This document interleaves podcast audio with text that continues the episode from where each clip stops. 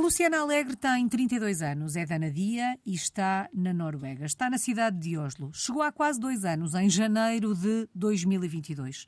Mas a Luciana é uma portuguesa no mundo desde tenra idade. A primeira experiência aconteceu em 1995. Tinha a Luciana 4 anos. Foi com os pais para a Namíbia. Luciana, antes de me contar o que é que a fez ir para a Noruega, gostava de saber que memórias é que tem desta experiência na Namíbia, porque na verdade viveu lá entre os 4 e os 10 anos. E, portanto, acredito que tenha memórias desta história, desta, deste episódio da sua vida. Sim, uh, olá Alice, obrigada pelo convite, primeiro de tudo. Sim, tenho muitas memórias uh, e mais do que às vezes os meus pais ficam surpreendidos quando eu solto assim uma memória de lá, porque eu era muito pequena de facto quando fui mas uh, eu acho que quando nós fazemos estas, temos uma transição tão uh, impactante, tão, vamos para um sítio tão diferente, acho que é muito fácil ficarmos marcados pelas memórias que temos. E então, uh, para responder à pergunta, é assim: eu, eu, quando voltei para Portugal, eu acho que uma das coisas que me impactou mais foi deixar de ver os animais selvagens que eu via quase todos os fins de semana quando estava na Namíbia, que era uma coisa bastante normal para nós. Este regresso a Portugal aos 10 anos foi mais difícil do que a mudança para a Namíbia aos 4? Foi, sem dúvida. Foi. Foi das coisas mais difíceis, eh, diria, até, até hoje, porque quando eu deixei Portugal, eu estava no, no infantário, uhum. uh, tinha um, um, o meu círculo estava criado e tudo mais, embora não tenha perdido um, os amiguinhos, alguns ia mantendo contacto por carta, a minha mãe fazia, fazia questão disso, ainda bem que o fez, mas quando voltei encontrei uma realidade completamente diferente da que eu deixei.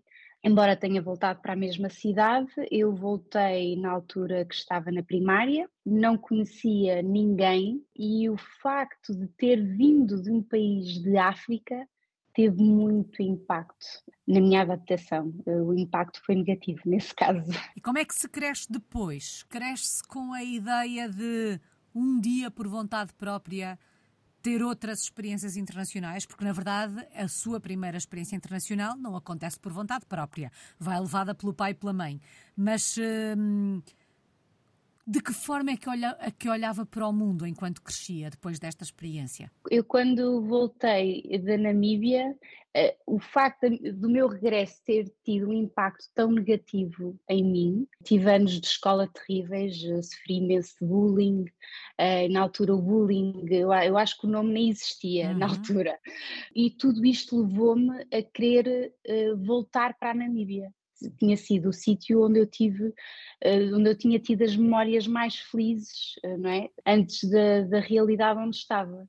Portanto, eu lembro-me de querer voltar para a Namíbia até entrar na universidade. Uau. Portanto, é verdade. E inclusive eu escolhi, eu, eu, sou designer, eu escolhi a área do design, eu, eu, eu tinha, na verdade, eu tinha duas opções, ou ia para design ou ia para a área de turismo e a minha ideia foi quais são as áreas que me podem possibilitar de ir para a Namíbia. Uh, turismo, porque a Namíbia é um país com um grande potencial uhum. turístico e vive muito do turismo, e o design, engraçado, porque o, o, eh, a Namíbia é, é, um país com uh, muitos minerais, há uma grande exploração de diamantes e eu fascinava-me a ideia de criar joias. Eu achei, oh, o design é ótimo porque eu posso ir para lá e criar joias e foi assim que eu escolhi o meu futuro, foi a pensar um dia em regressar à Namíbia. Bom, a verdade é que está nesta altura na Noruega, mas desde que saiu da Namíbia, aos 10 anos, já lá regressou? Já, eu sou uma sortuda. Já regressei, regressei várias vezes e eu tenho lá a família mais próxima, quase toda, do lado do meu pai, uh, ainda até hoje, portanto, uhum. primos, tios, e portanto há uma grande proximidade. Vamos lá com frequência, os meus pais uh, vão lá, uh, ainda, ainda, este ano lá, lá estiveram, e o lado lá também vem cá muitas vezes. Há uma grande união da família, uh, apesar da distância física, somos muito próximos. Cada vez que regressa à Namíbia, há um sentimento de casa? Sim, Sim, muito grande. Isto é uma coisa que quando a Alice me convidou um, para, para esta conversa, eu acho que uma coisa que passa pela cabeça das pessoas é, não é? eu sou portuguesa, eu sou portuguesa, uh, mas eu, sou uh, do mundo, uhum. porque eu, eu, eu sinto-me em casa em Portugal, eu sinto-me em casa na Namíbia, uma, uma das coisas que mais me, me leva à casa é, é quando eu sinto um, um, cheiro característico da terra da Namíbia, a terra mesmo é incrível. E, e, agora também me sinto em casa na Noruega, portanto isto, isto é um bocado uh, de onde é que eu sou, eu, eu sou portuguesa, mas eu sou do mundo. É uma portuguesa no mundo, com certeza. Bom, e a mudança para a Noruega acontece em janeiro de 2022. Como é que acontece este encontro? Porquê a Noruega? A Noruega surgiu porque o meu companheiro veio para cá, ele, na altura, estava há três anos na Dinamarca e dentro da empresa teve uma, uma proposta para a Noruega. Falámos, eu não fui, uh, não estive com ele na Dinamarca uh, os anos que ele lá esteve, mas quando foi a altura de, de ele se mudar para cá, achámos que estava na altura de eu me juntar. E então ele veio primeiro uh, com a proposta e para mim só faria ou melhor, faria sentido vir com algo em mão. Eu, não foi de imediato, eu demorei um ano a encontrar um emprego cá a partir de Portugal. Portanto, vim um ano depois. Isto para quem queria ir para a Namíbia, ter que ir para a Noruega não é bem a mesma coisa. Não, é precisamente o oposto. O país começa pela mesma letra, mas o, o, a direção é precisamente a contrária, sim. Não só a direção, como se pensarmos na temperatura, as próprias cores do país, tudo deve ser um bocadinho diferente. Tudo, tudo. A Namíbia é vermelha, é laranja e aqui é tudo branco. Eh, temperaturas, eh, eu, eu costumo dizer, eu, eu, já passei, em termos de temperatura, já passei pelos dois contrastes, pelo muito quente e pelo muito frio. Que bela fotografia. Luciana, como é que foi a adaptação à Noruega? Que memórias guarda do início desta aventura por aí? Então, a adaptação foi um misto, porque eu estava a adorar, uh, psicologicamente, tu, tudo para mim era maravilhoso. Eh, cada, cada folha que eu via cair no chão, cada, cada dia que nevava, eu ficava super entusiasmada.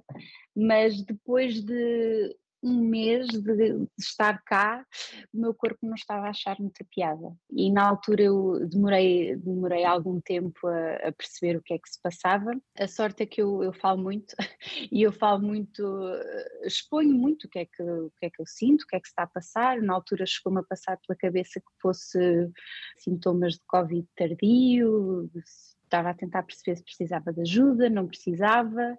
Entretanto, tive um colega de trabalho que me perguntou: Mas tu, tu estás a tomar eh, as vitaminas? E eu, eu fiquei um bocado confusa: vitaminas? Quais vitaminas? Não, então é assim: nós aqui na Noruega tomamos vitaminas e não são poucas. Por causa do sol, não é? Que não, exato, não há muito sol, portanto, tu vens de Portugal, onde o sol à partida não é um problema e não estás a tomar vitaminas, se calhar, se calhar é isso. E então recorri logo, eles aqui têm várias vitaminas, o ômega 3, o, o famoso óleo de fígado de bacalhau, que uhum. nós uh, ouvimos muito, uh, super alterado, não, não sabe tão mal como, como nós pelo menos ouvimos falar, que eu nunca, nunca provei antes, e recorri logo a isso fui lentamente uh, sentindo as diferenças, mas portanto eu vim em janeiro, só em abril, depois de dois meses de estar a tomar as vitaminas, é que eu comecei a sentir, uh, ok, o meu corpo está a reagir bem, uh, era só isto.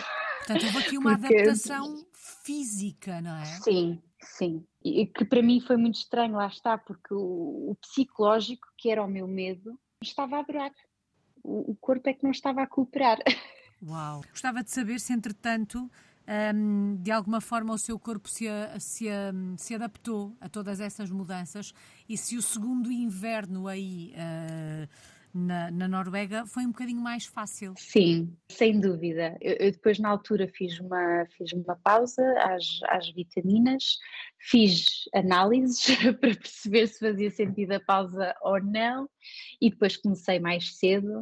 Uh, e apesar do inverno, o segundo inverno ter sido um pouco mais uh, escuro, que não é normal, ou seja, um, comparando, por exemplo, com o que nós ouvimos falar de do Reino Unido, que é bastante cinzento. Aqui o, os invernos, principalmente janeiro, fevereiro, há sol, as, as horas que o sol está uh, disponível, digamos assim, o céu uh, não é totalmente encoberto, há muitas horas uh, o céu está, está aberto e, portanto, o meu segundo inverno foi mais escuro e o meu corpo reagiu bem, portanto acho que o saldo é positivo. Bom, e perante uma adaptação como esta, física, ou uma inadaptação, porque na verdade foi isso que aconteceu, pelo menos numa, numa primeira fase, tudo o resto acaba por ficar para segundo plano, as diferenças acabam por ser quase que invisíveis, ou ainda assim foi encontrando as suas pedrinhas uh, no sapato neste processo de adaptação, que já disse que estava a durar, não é? Sim, sim, uh, é assim, eh, no final, quando vamos ver o big picture, não é? o panorama geral, é, é positivo. Aliás, muito, é muito positivo. Mas é claro que vamos encontrando os, os desafios, não é? os desafios do dia a dia. As coisas aqui funcionam de forma diferente e quando, quando nós encontramos uma coisa que funciona de forma diferente, o nosso cérebro faz logo como que um, um escanear da situação. Uhum. Ok, diferente. Negativo ou, ou positivo? Quando é positivo, passa à próxima fase. Quando é negativo, tenta perceber, fica ali um bocadinho, uh, tenta perceber porquê, porque é que é negativo. É, é um negativo uh, impactante ou é um negativo que eu posso, possa trabalhar sobre ele ou não há nada que eu possa fazer e, e simplesmente tenho que passar à fase seguinte. É um bocado assim, pelo menos para mim. Do ponto de vista dos hábitos, dos costumes, algum aspecto que a tenha surpreendido? Acredito que tivesse ouvido falar de algumas coisas porque o companheiro já estava, não é? E, portanto, de alguma Sim. forma, um, deve ter preparado o caminho, preparado o terreno. Ainda assim, alguma surpresa? Muitas. Muitas. Esta malta é, outro, é outra dimensão, como nós, como nós costumamos dizer. E são, são estas pequenas uh, diferenças, uh, lá está, que vai tornando a experiência super enriquecedora. E, e, e, são pequenas coisas, às vezes são pequenas coisas, como por exemplo os animais domésticos. Aqui eles adoram animais domésticos e, sobretudo, uh, cães. Tem muitos cães. Uh, o, cão, pronto, é, é, muito normal as pessoas aqui terem um cão, dois cães por aí. E os cães não ladram. Uh, nós vamos a um parque e é tudo super sossegado, inclusive um convívio de cães. Um, isto chocou-me imenso e choca imenso as pessoas que vêm cá, as que observam uh, isso. Eu, por exemplo, lembro-me perfeitamente, uh, às vezes vou a Portugal e o meu sogro fala sobre isto. Os cães na Noruega têm educação, não é um cão qualquer, porque de facto há uma preocupação do indivíduo em preparar o cão para ser integrado, para estar integrado na sociedade. Uau. E, e isto aqui, isto é a chave que caracteriza o norueguês. Portanto, é tudo em torno do indivíduo para uma sociedade melhor. Portanto, no início achava que aulas para cães era obrigatório. Não é obrigatório, mas as pessoas que adquirem um cão, que adotam ou, ou por aí fora, fazem questão de, de que o cão tenha aulas uh, que tenha treino e por aí fora, para estar preparado para estar na sociedade como outro cão qualquer aqui, uhum. que é, é portanto, os cães cruzam-se, é-lhes dado ali um momento para, para fazerem o reconhecimento, e está tudo bem, não se ouve um ladrar. O cão é deixado cá fora, uh, normalmente caso um posto ou assim, tudo muito ok, enquanto o dono vai ao supermercado e o cão está ali à espera, nem ai, nem ui, nem stress associado, nada. Ele é preparado para estar na sociedade e, e para estar bem. E é fácil ou difícil nós adaptarmos a este tipo de diferenças? É assim, lá está, como a maior parte delas eh, são diferentes, mas são positivas, uhum. acaba, por ser, eh, acaba por ser fácil, não é? Por exemplo, a semana passada aconteceu eh, comigo uma situação que eu achava que estava certa, mas se calhar o norueguês é que está certo. Eh, aconteceu, no, estávamos, eh, no meu local de trabalho e nós temos uma pequena copa onde temos café ao dispor, água, pequenos snacks por aí fora. E quando está muita gente no escritório, a banca, as máquinas de lavar ficam cheias e a banca fica cheia de canecas e, e, e por aí fora.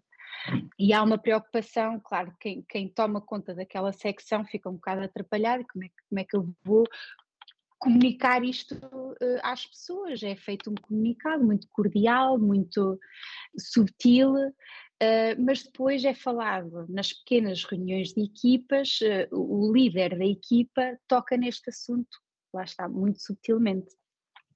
E eu, como não é, boa colega, boa, eu faço sempre questão de lavar a minha caneca, tenho, tenho esse cuidado para não sobrecarregar as outras pessoas. E eu disse, ah, uh, disse ao meu, uh, meu chefe de equipa, disse, oh, eu faço a minha parte, eu quando vejo alguém que deixa a sua caneca, eu faço questão de dizer, olha, não faças isso, ou né, de chamar a atenção, que eu, eu achava que era uma boa prática quando o meu chefe de equipa se vira para mim e diz assim: Não, uh, Luciana, não, não faças isso, porque hum, não é assim que nós não acreditamos que é assim que vamos resolver a questão. Eu, eu, fiquei super, eu disse, ok, então mas eh, como é que vamos resolver isto? Pomos um papel? E ele, não, não, isso é pior ainda. E eu, ah, ok, então uh, não chamamos a atenção de ninguém? E ele, não, não, como nós eh, fazemos é, nós, em vez de apontarmos o dedo a quem está a fazer mal, nós vamos dar uma palavra de de sucesso ou, ou assim a quem faz bem. Ou seja, eles em vez, lá está, em vez de apontarem o dedo, em vez de criticar, eles dão o exemplo pela positiva, ou seja, dão o exemplo Exatamente. pelo elogio, para que aquele Exatamente. que não fez bem, que não conseguiu o elogio, pense: epá, se eu fizer, se calhar. Exato, exato. É assim, e depois eu penso: é efetivo? Se calhar é, se calhar não é efetivo a curto prazo, não é? Mas uh, às tantas a moça é menor. Não sei, esta situação, uh, ele depois uh, fez questão de falar sobre isso, é uma prática, uh, por exemplo, um, nas escolas relativamente ao bullying ou seja o que for, tudo é feito desta forma, apoiar as boas práticas e de certa forma eh, não é bem ignorar, mas é não valorizar, digamos assim, as más. Talvez valorizando uh, de forma repetida o que é positivo, ele seja efetivamente um exemplo a seguir. Imagino que seja este o, o objetivo. Luciana, como Exatamente. é que são os noruegueses? Então, eh, eu quando vim para cá, não é, os nórdicos, eu acho que todos, ou pelo menos a grande maioria, têm a impressão que, é um povo frio, distante. A minha perspectiva não é essa. Eles são, o norueguês, o típico norueguês é muito cordial, são pessoas prestáveis. Eh, se eu sorrio para alguém na rua, retribuem, mesmo não, não me conhecendo de lado nenhum. É um povo muito sossegado e que precisa do seu silêncio e tem esta característica de eles precisam, acima de tudo, de estar muito ligados à natureza eles têm muito este costume de chega sexta-feira ou às vezes quinta, uh, à sexta trabalham da, da cabana, nós chamamos a cabana, mas às vezes as cabanas são um pouco luxuosas. Uhum. no meio do nada, eles vão, viajam o que for para, para passar o, o fim de semana no meio do nada perto da natureza, a respirar natureza, a comer na natureza, atividades na natureza, portanto, para eles a natureza faz parte deles, do, do, do, do ADN deles. E depois acho que é muito esta, esta hum, vertente humana que eles têm, são estes pequenos comportamentos um, que fazem deles um, um, povo, eu acho que completamente diferenciador uh, para melhor. Luciana, algum hábito, algum costume ao qual não se tenha rendido ao fim destes quase dois anos? Sim, é assim. Eles, eles têm hábitos espetaculares, têm costumes. Uh, muito engraçados, mas é assim, a, pouca importância que eles dão à comida, uh, não, não me rendo. Eu, eu para eles já há uma, uma espécie de, de pão achatado, quase como uma, quase como um wrap. Uhum. Eles embrulham, embrulham uma salsicha com uns molhitos e estão, eles estão, ficam satisfeitos. Isso para mim não, sendo portuguesa, não, não dá. Bom, para bom entendedor, neste caso para bom comedor, que é o que somos todos em Portugal, não é? Eh, um bom garfo, como se costuma dizer. Eh, quem é que não entende esta dificuldade em entender a relação dos eh, noruegueses com hum, a gastronomia? Em termos profissionais, Luciana, o que é que está aí a fazer? Eu uh, segui o ramo de, de design. Uh, neste momento sou designer de produto digital. Um, e estou, estou a trabalhar num, num, banco. O banco é sueco, mas uh, estou a trabalhar no, na Noruega uhum. para, para, esse banco e estamos a trabalhar na nova aplicação que vai ser lançada em janeiro de 2024 realizada profissionalmente? Sim, é assim, a minha profissão eu levo-a eh, de forma muito, eh, não quero dizer isto erradamente, mas eh, eu profissionalmente sou feliz com pouco, digamos assim. As condições, a qualidade de vida está acima daquilo que eu faço profissionalmente.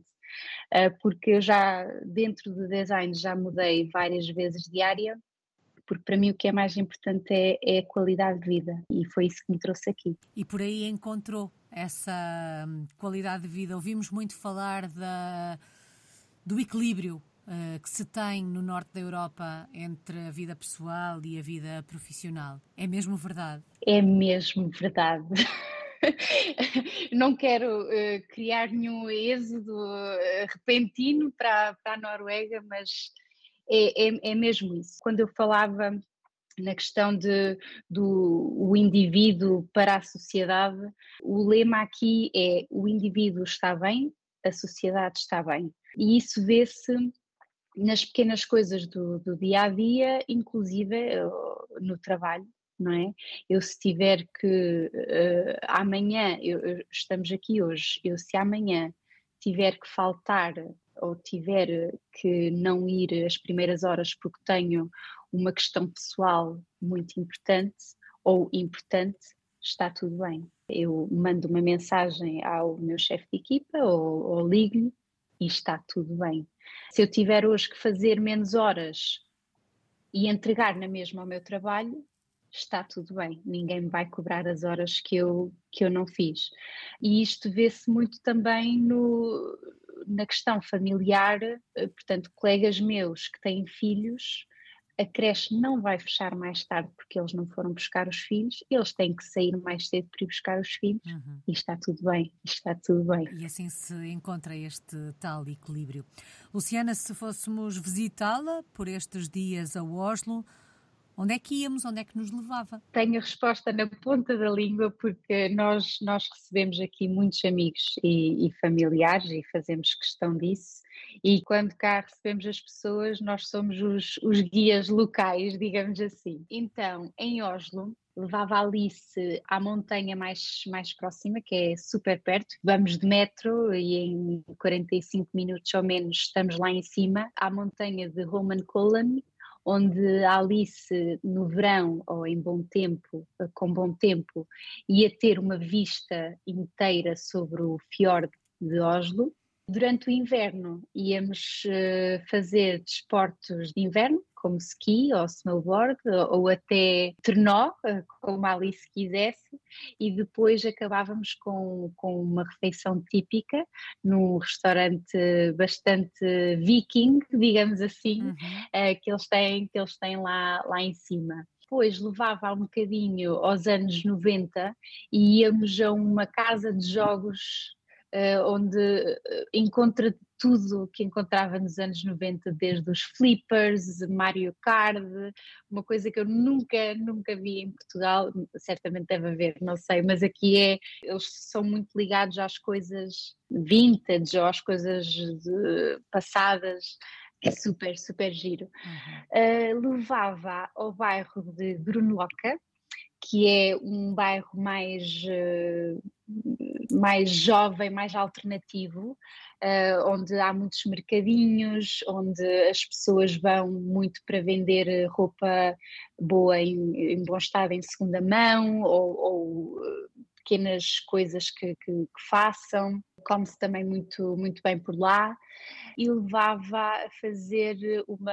uma sauna. Eu já fiz, não sou grande fã da parte de saltar para a água gelada. Uhum. Mas uh, tenho a certeza que o meu companheiro ia convencê-la a saltar, que ele é muito bom nessa parte. Bom, ficam aqui essas dicas e essas sugestões para conhecer Oslo. E quando olha para o futuro, Luciana, vê-se por aí durante mais alguns anos, continua a acalentar a vontade de um dia regressar, eh, mas de forma diferente, até porque já regressou algumas vezes à Namíbia. Onde é que se vê no futuro? É assim, a regressar à Namíbia com certeza para visitar e regressar a Portugal um, mais tarde um, para ficar também com certeza. Agora, quando é assim, pode ser já amanhã, se as coisas correrem muito mal, mas eu acho que enquanto as coisas estiverem a, a correr bem, vou, vou-me deixando estar por aqui. E o que é que se aprende com experiências como as que tem tido? O que é que se aprende? Aprende-se a ser flexível. Eu, às vezes eu. Hum, eu acho que, eu acho, eu tenho a certeza que ter estado na Namíbia em tão uh, tenra idade me moldou à pessoa que eu sou hoje e me tornou numa pessoa muito fácil de adaptar e muito fácil também para os outros conhecerem. Hum, às vezes eu costumo dizer, eu sou, eu sou um espelho, né? eu, eu, eu reflito o que, me, o que me dão. E isto é uma característica que eu acho que se adquire com a constante mudança, não é? Nós vamos nos tentando adaptar e isso faz de nós ali como, quase como um camaleão, não é? Portanto, eu, eu acho que a grande aprendizagem é, é essa, nós vamos nos tornando flexíveis e eu acho que a flexibilidade nas pessoas é, é positiva.